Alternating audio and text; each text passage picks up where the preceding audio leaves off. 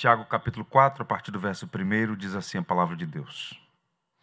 De onde procedem as guerras e contendas que há entre vós? De onde, senão dos prazeres que militam na vossa carne? Cobiçais e nada tendes. Matais e invejais e nada podeis obter. Viveis a lutar e a fazer guerras. Nada tendes, porque não pedis. Pedis e não recebeis, porque pedis mal, para esbanjardes em vossos prazeres. Infiéis não compreendeis que a amizade do mundo é inimiga de Deus? Aquele, pois, que quiser ser amigo do mundo, constitui-se inimigo de Deus. Ou supondes que em vão afirma a Escritura? É com ciúme que por nós anseia o Espírito que ele fez habitar em nós? Antes ele dá maior graça, pelo que diz: Deus resiste aos soberbos, mas dá graça aos humildes. Sujeitai-vos, portanto, a Deus mas resisti ao diabo, e ele fugirá de vós. Chegai-vos a Deus, e ele se chegará a vós outros.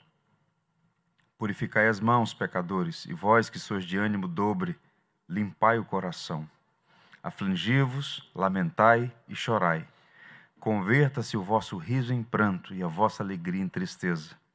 Humilhai-vos na presença do Senhor, e ele vos exaltará. Um verso mais denso do que o outro, né? Pois bem, nós apreciamos muito e louvamos a Deus o fato de ter a Bíblia com capítulos e versículos. Mas a Bíblia não foi escrita assim. Essa é uma divisão que aconteceu muitos séculos depois. E há vantagens em ter a Bíblia em capítulos e versículos, mas também existe sutis perigos de a gente não conseguir enxergar as conexões entre esses capítulos. Pois bem, a carta de Tiago ela tem uma estrutura muito peculiar, muito singular. A parte final do capítulo 3 e o início do capítulo 4 formam uma seção. A gente vai do verso 13 do capítulo 3 até o verso 10 do capítulo 4, forma um bloco. O que Tiago diz no capítulo anterior, na seção anterior? Que existe uma sabedoria que ele classifica como terrena, animal e demoníaca. Então ele denuncia isso. E essa sabedoria terrena, animal e demoníaca que promove as guerras, as contendas, os conflitos. E ele vai, estabelecer essa base teológica, mostrar agora de forma prática e aprofundar ainda mais esse entendimento sobre a origem e as consequências dos conflitos. E existe uma dinâmica muito interessante aqui. Se, por um lado, a sabedoria animal, demoníaca e terrena promove guerras e contendas, ele falou no final do capítulo 3 sobre a sabedoria do alto, não é? que é promotora da paz. E se nós observarmos o último verso do capítulo 3 e o primeiro do capítulo 1, Tiago apresenta um contraste. Para ficar claro, deixa eu mostrar vocês aí na tela. Veja como termina o capítulo 3. Ora, é em paz que se semeia o fruto da justiça, para os que promovem a paz. Qual é a palavra que aparece duas vezes?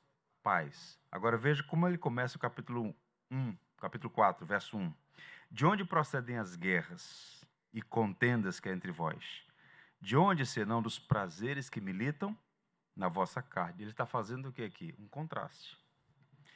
Ele está mostrando a diferença entre pacificadores e belicosos entre a paz e a guerra. E nesse capítulo que nós acabamos de ler, 4, esses versos 1 a 10, aparece um indivíduo aí, o vós, é? a identidade que tem sido objeto de discussão entre os teólogos.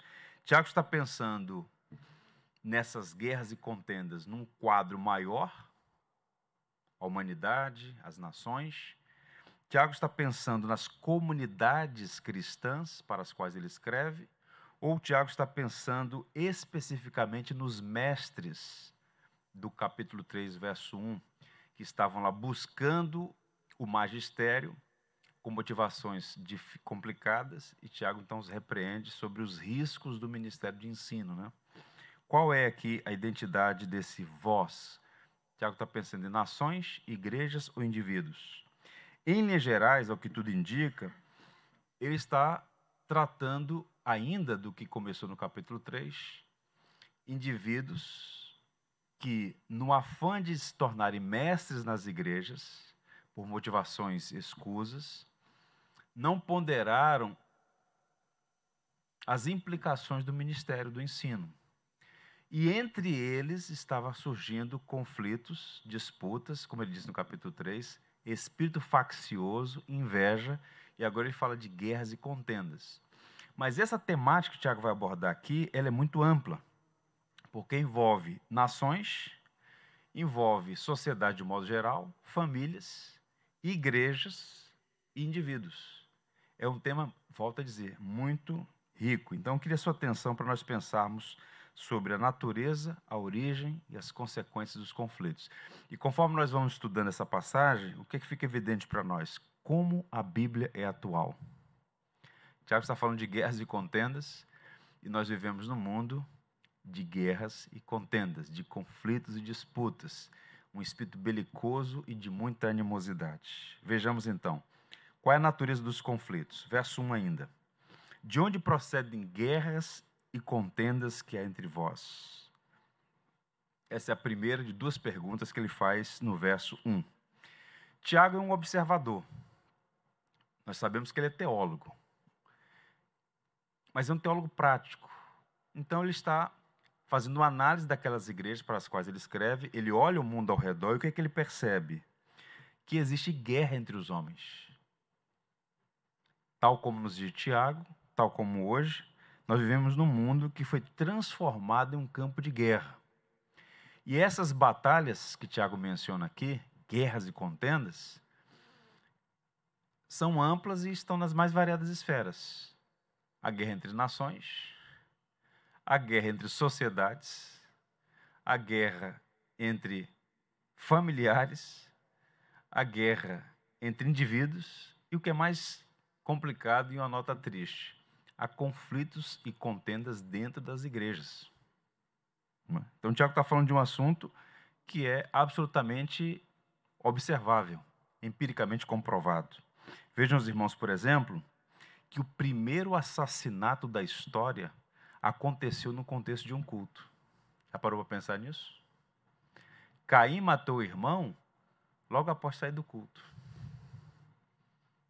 Percebam que desde a entrada do pecado no mundo, essa ruptura com Deus levou o homem nesse estado de é, rebeldia contra Deus e, obviamente, também de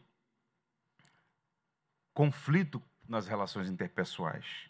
Eu diria que o mundo consiste em nações, nações consistem em comunidades, comunidades consistem de famílias, famílias consistem de indivíduos, e nenhuma dessas esferas relacionais está livre de conflitos. O mundo está em guerra. Vocês já ouviram uma expressão do tipo é, mundo pós-guerra? Essa expressão foi cunhada depois de 1945. Vocês sabem que eclodiu a grande, Segunda Grande Guerra, começou em 1939 e terminou em 45, com a derrota definitiva do primeiro da Alemanha em maio e do Japão em agosto. Então, desde então, é muito comum falar assim, na cultura pós-guerra. Né? Um estudioso americano, um sociólogo chamado Alvin Toffler, ele escreveu muitos bons livros. Choque do Futuro, Terceira Onda.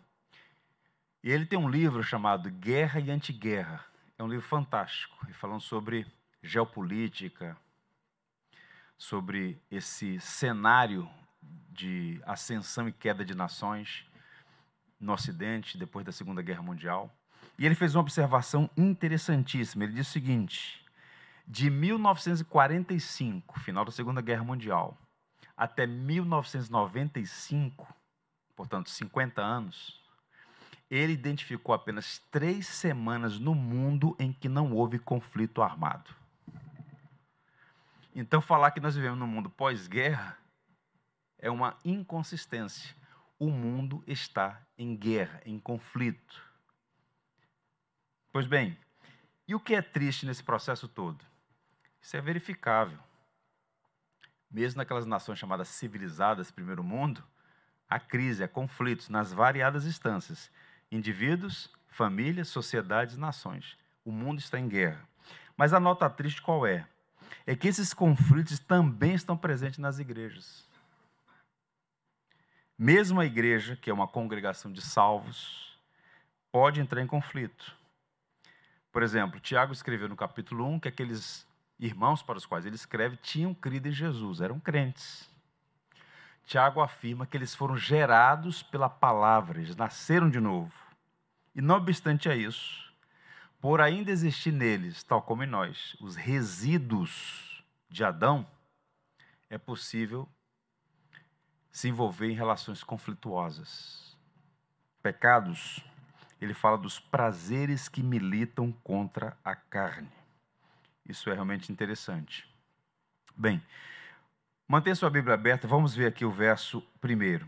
Algumas palavras-chave que ele usa aí. Duas de início. A primeira chama-se polemoi, que é a palavra guerras aí. De onde vem a palavra polêmica, discussão, controvérsia. Então a palavra guerra aí pode ser traduzida por controvérsia, disputa, polêmica. Então ele está perguntando: de onde vêm as polêmicas, as discussões, as intrigas, as divergências que há entre vós?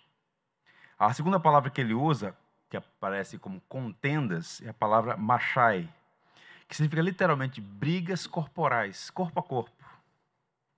Ele está falando, de onde surgem essas controvérsias, essas brigas tão acirradas entre vocês? Duas palavras que eram usadas na antiguidade para descrever conflitos físicos entre indivíduos e nações.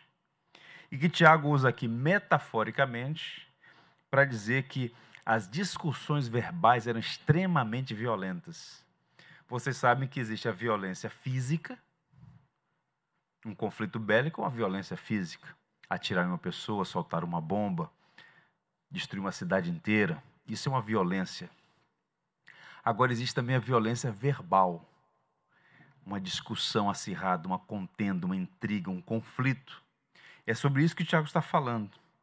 Uma vez que discussões desse tipo quase sempre vêm acompanhadas de palavras ásperas, críticas, calúnias, o mau uso da língua que Tiago reprova nos capítulos anteriores provavelmente resultou dessas discussões. Então, Tiago está falando sobre uma realidade daquelas igrejas, e mais particularmente entre aqueles mestres, ou pelo menos aqueles aspirantes ao magistério.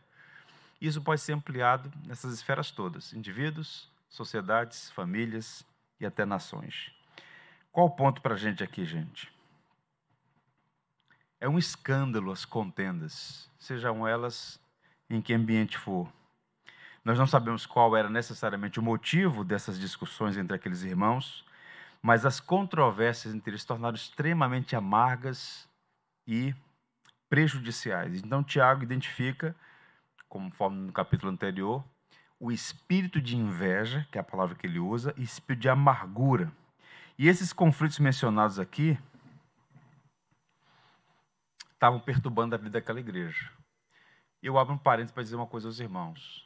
Geralmente, eu tenho ouvido muito isso, quando os crentes pensam no Novo Testamento, nas igrejas do Novo Testamento ou na igreja primitiva, geralmente há uma ideia muito romanceada de que aquelas igrejas eram perfeitas. Mas quando você lê pausadamente o livro de Atos, lê as cartas dos apóstolos, Paulo, Pedro, João, você vai perceber que eram igrejas complicadas. Eu vou ler dois versos para vocês que apontam que as igrejas do Novo Testamento, tal como as igrejas para as quais Tiago escreve, tinham problemas. Vejam. 1 Coríntios 1, verso 11. Pois a vosso respeito, meus irmãos, fui informado pelos da casa de Chloe de que há contendas entre vocês. É a mesma palavra que Tiago usa discussões intensas, amarguradas, por vezes alimentadas por espírito rancoroso e inveja, entre os crentes em Corinto. Na igreja de Filipos, que era uma igreja espiritualmente mais madura do que Corinto, também havia problemas. E Paulo chega a citar nominalmente duas pessoas que estavam em conflitos naquela igreja. Rogo a Evódia e a, rogo a Sintique que pensem concordemente no Senhor. Tente imaginar as cartas eram lidas publicamente. O presbítero da igreja, eu estou com uma carta aqui do apóstolo Paulo, a igreja se reunia, Aí está lendo a carta. Chega no capítulo 4, está lá a irmã Evódica num canto, a irmã Síndica no outro. Rogo a Evódica e rogo a Síndica, que pensem concordemente no seu. Eu acho que elas se converteram. Tomaram uma repreensão pública do apóstolo Paulo. Mas isso é para mostrar que, mesmo sendo crentes, guerras e contendas é uma triste realidade. E que, se não for contida, repreendida e tratada, pode incendiar uma comunidade inteira. Então, qual é a aplicação para nós? Evite conflitos. Seja um pacificador. Pense bem antes de entrar em uma discussão ou se envolver em uma polêmica. Tem gente que tem habilidade de arrumar problema. Qual a sua especialidade? Arrumar problema. É os famosos treteiros de Facebook. Eu fico às vezes olhando de fora e falo, não, está com tempo de sobra, não é? Evite problemas, conflitos. Eu diria aos irmãos que há batalhas que o crente deve lutar. Nós não temos vocação para covardia. Agora, batalhas certas e à medida que você vai amadurecendo, você tem que economizar tempo e energia para as batalhas certas. Agora, ficar discutindo quantos anos cabe na ponta de um alfinete e arrumando problema com os outros por conta de questões periféricas é complicado. Então, evitemos discussões desnecessárias, inócuas, contraproducentes, prejudiciais, porque algumas brigas prestam um duplo de serviço. Não edificam e escandalizam. Vocês já ouviram falar de um homem chamado Baruch Spinoza? Ele era um português, né? etnicamente judeu. A ilha, a família fugiram, seus pais fugiram para a Holanda. E ele se tornou um grande pensador. Entrou em conflito com o Estado holandês, século XVII, Estado reformado holandês. Então, há muitos pontos de controvérsia na obra dele. Mas apesar de todas as nódoas no pensamento e na vida do Baruch Spinoza, é triste ver a constatação que ele faz da sociedade cristã holandesa no século XVII, que era robusta teologicamente. A Holanda do século XVII era uma gigante teológica. E nós fomos até abençoados por conta disso, né? Os holandeses no Nordeste é desse período. Pois bem, século XVIII. Veja o que ele vai dizer. Vou ler para vocês aqui uma nota da leitura que ele fez da sua sociedade. Muitas vezes tenho ficado pasmado diante do fato de pessoas que se vangloriam de professar religião cristã, a saber, amor, alegria, paz, temperança e caridade, diante de todos os homens, brigarem com animosidade tão rancorosa e diariamente demonstrarem umas às outras um ódio tão amargo, a ponto de tudo isto em lugar das virtudes que professam seu principal critério de sua fé. Ele está fazendo uma crítica daquilo que ele está vendo. Pessoas que professavam a fé e que tinham uma habilidade terrível para criar contendas, guerras, por vezes por questões absolutamente inócuas, sem nenhum valor. Então, eu diria, considere os seguintes elementos. O motivo é justo, a linguagem usada é sadia, vale a pena enfrentar essa batalha? E o mais importante, que eu acho que é o critério mais importante para tudo que a gente faz na vida: Deus é glorificado? Aqui em 2007 encontrei um camarada que arrumou um problema. Eu chamei para uma conversa e perguntei ele: Vou te fazer uma pergunta somente. O que você fez edificou a igreja e glorificou a Deus? Não, então foi errado. Tudo que o crente faz deve edificar a igreja e glorificar a Deus. Esse é o critério. Seja uma conversa, seja uma ação, um pensamento, a gente precisa edificar e glorificar a Deus. Romanos 12, 18. Eu queria que os irmãos lessem comigo. Vamos juntos? Se for possível, quanto depender de vós, tende paz com todos os homens. Se for possível, porque às vezes não é, né? Tem gente que gosta de confusão. Mas no que depender de você, tenha paz com todos os homens. Então, primeiro, ele está tratando a natureza do conflito. Guerras e contendas. Esse espírito belicoso que faz parte da natureza humana, inclusive, tristemente, por vezes presente, inclusive nos crentes, e que a gente deve cuidar para não incorrer nesse tipo de erro. Agora, qual é a causa dos conflitos? De onde vêm essas polêmicas, essas brigas? Qual é a fonte? Ainda no verso 1, ele faz uma segunda pergunta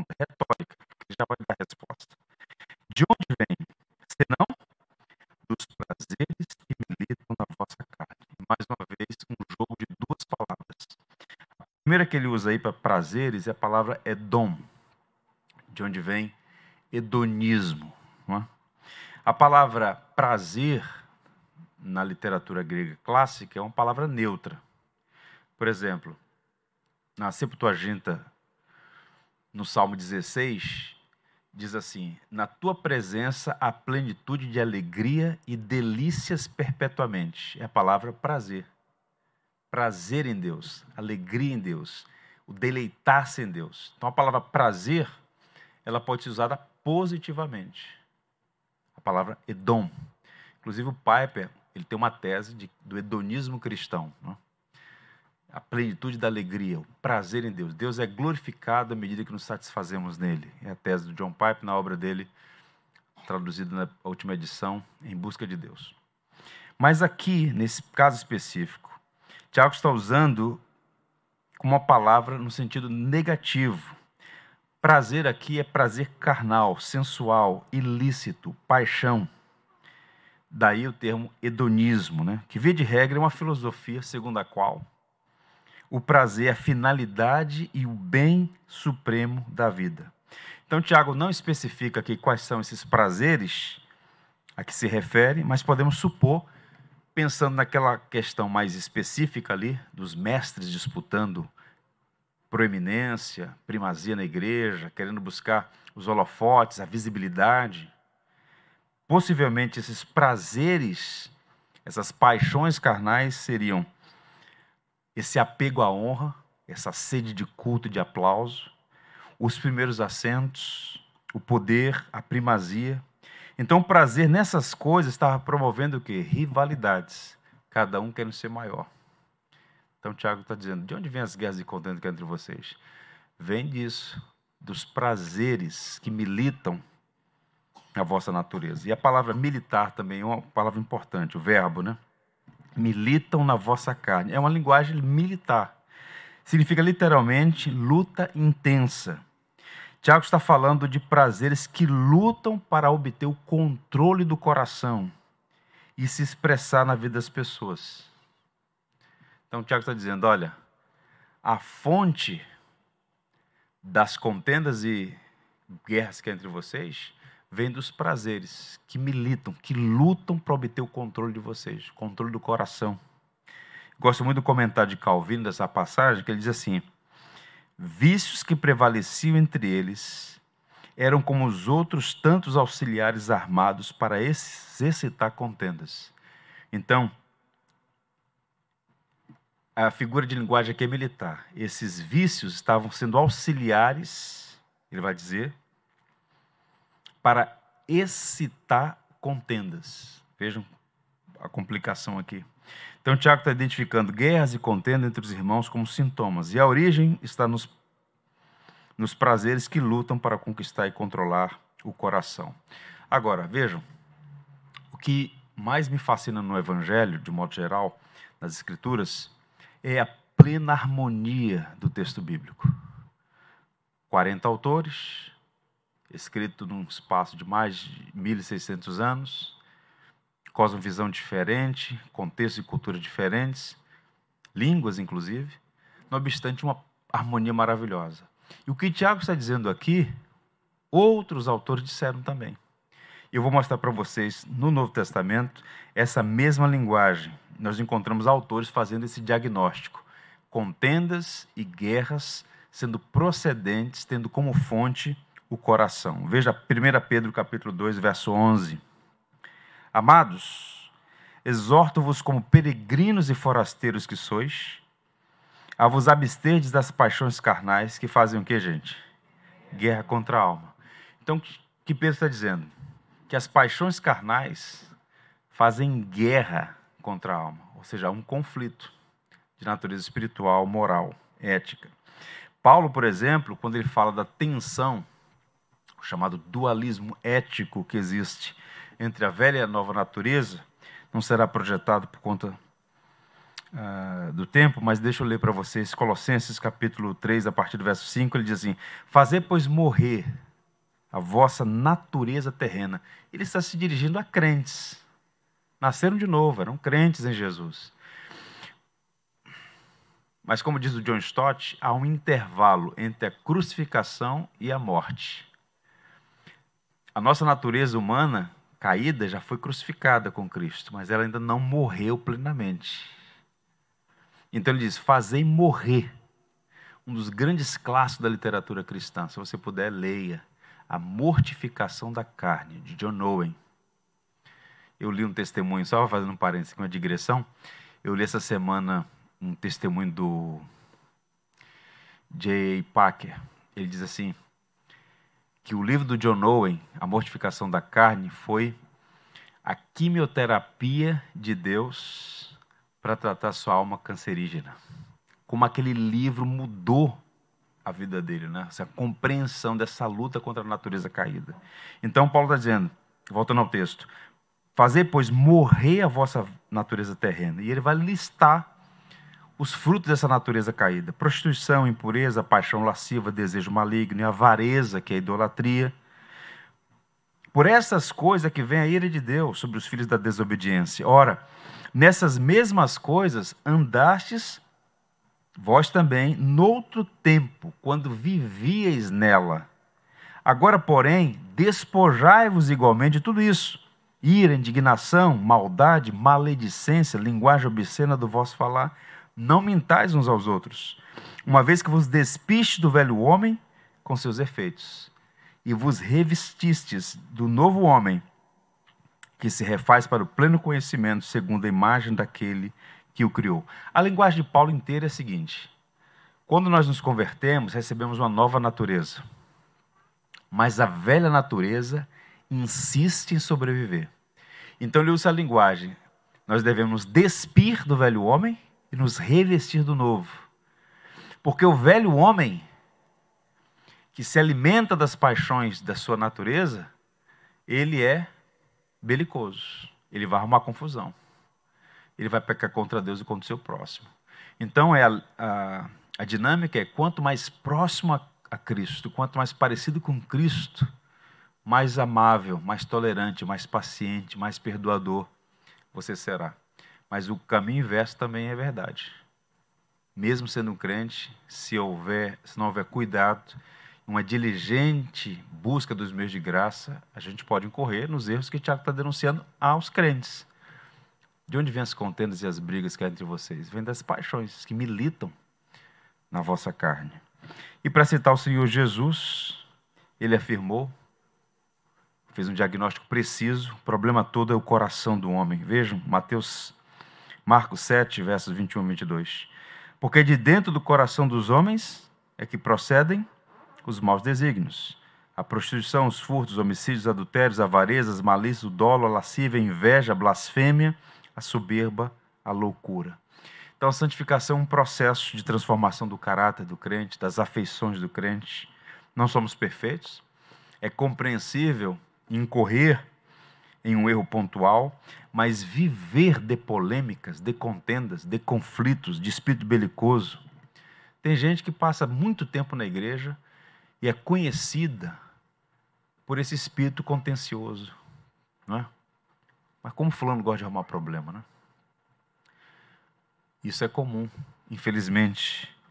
Paulo diz que a sabedoria, Tiago diz que a sabedoria do alto nos leva em outra direção. Somos semeadores de paz. Bem-aventurados os pacificadores, porque serão chamados o que, gente? Filhos de Deus.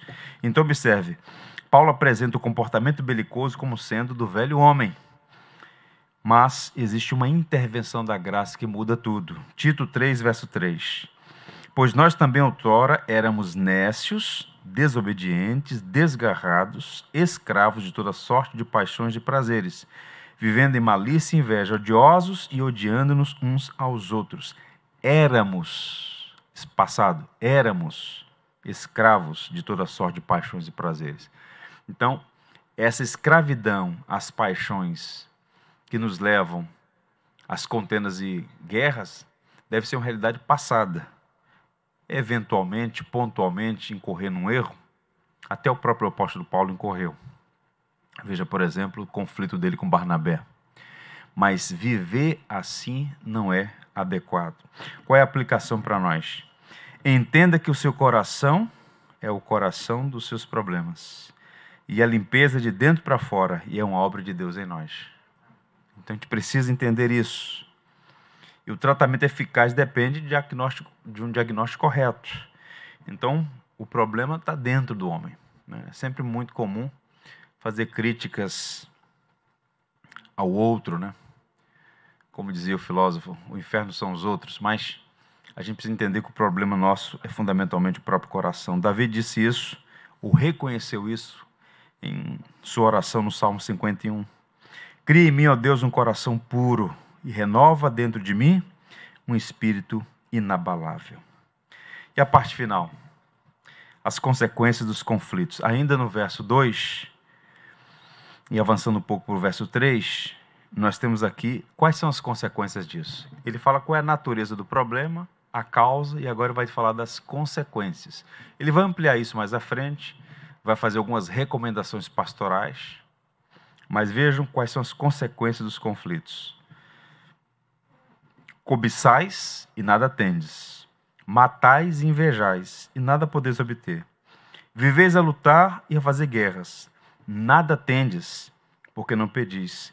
Pedis e não recebeis, porque pedis mal, para esbanjardes em vossos prazeres. Vocês conseguem perceber nessa sequência de verbos uma lógica, uma cadência de sentenças? Vejam. Cobiçam e não têm. Vocês desejam, mas não têm.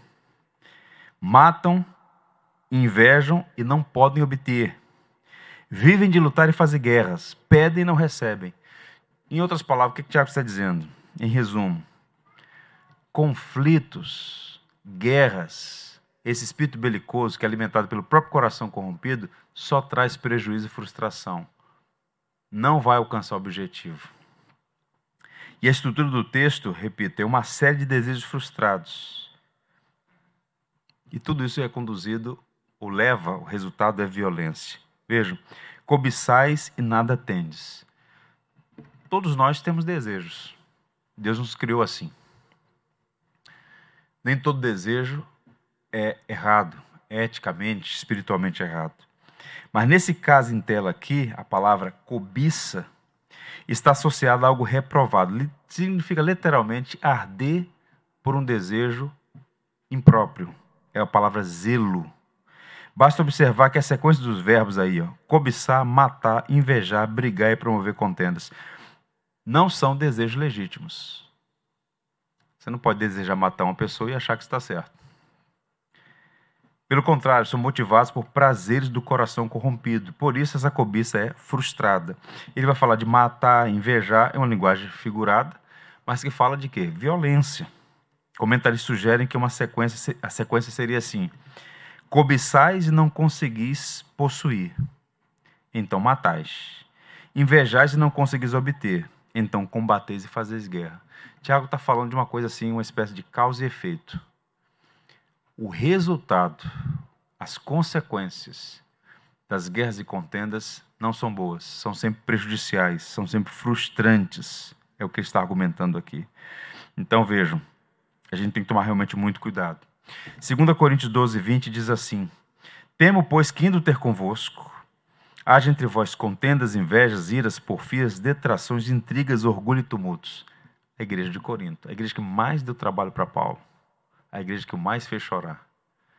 Ele ensinou, dedicou-se àquela igreja e eles não cresceram. Era impressionante a atitude dos coríntios, que tanto problema trouxe para o apóstolo Paulo. Qual a aplicação para nós? Cuidado com os prazeres que fazem guerra contra a alma e prejudicam os relacionamentos através da cobiça, inveja e disputas. A gente tem que tomar muito cuidado. Muito cuidado com o nosso próprio coração, colocar ali um, um vigia. Pedir a Deus realmente muita graça para não incorrer nesses erros que tanto perturbam indivíduos, famílias, igrejas e pensando em escala maior, até conflitos entre nações. Quando a gente estuda a história da Primeira Guerra, né, está relacionada a uma, um incidente que aconteceu na Áustria, um tiro que matou 20 milhões de pessoas. Né? As intrigas das famílias, os conflitos, é impressionante como há na natureza humana uma inclinação para o mal. E isso, infelizmente, pode estar presente até entre o povo de Deus, se não houver cuidado e vigilância. Eu encerro lendo dois textos. O primeiro é de um poeta iluminista italiano chamado Francesco Petrarca. Veja que linguagem. Eu mostrei isso a um amigo hoje à tarde. Ele falou, rapaz, irretocável. Veja.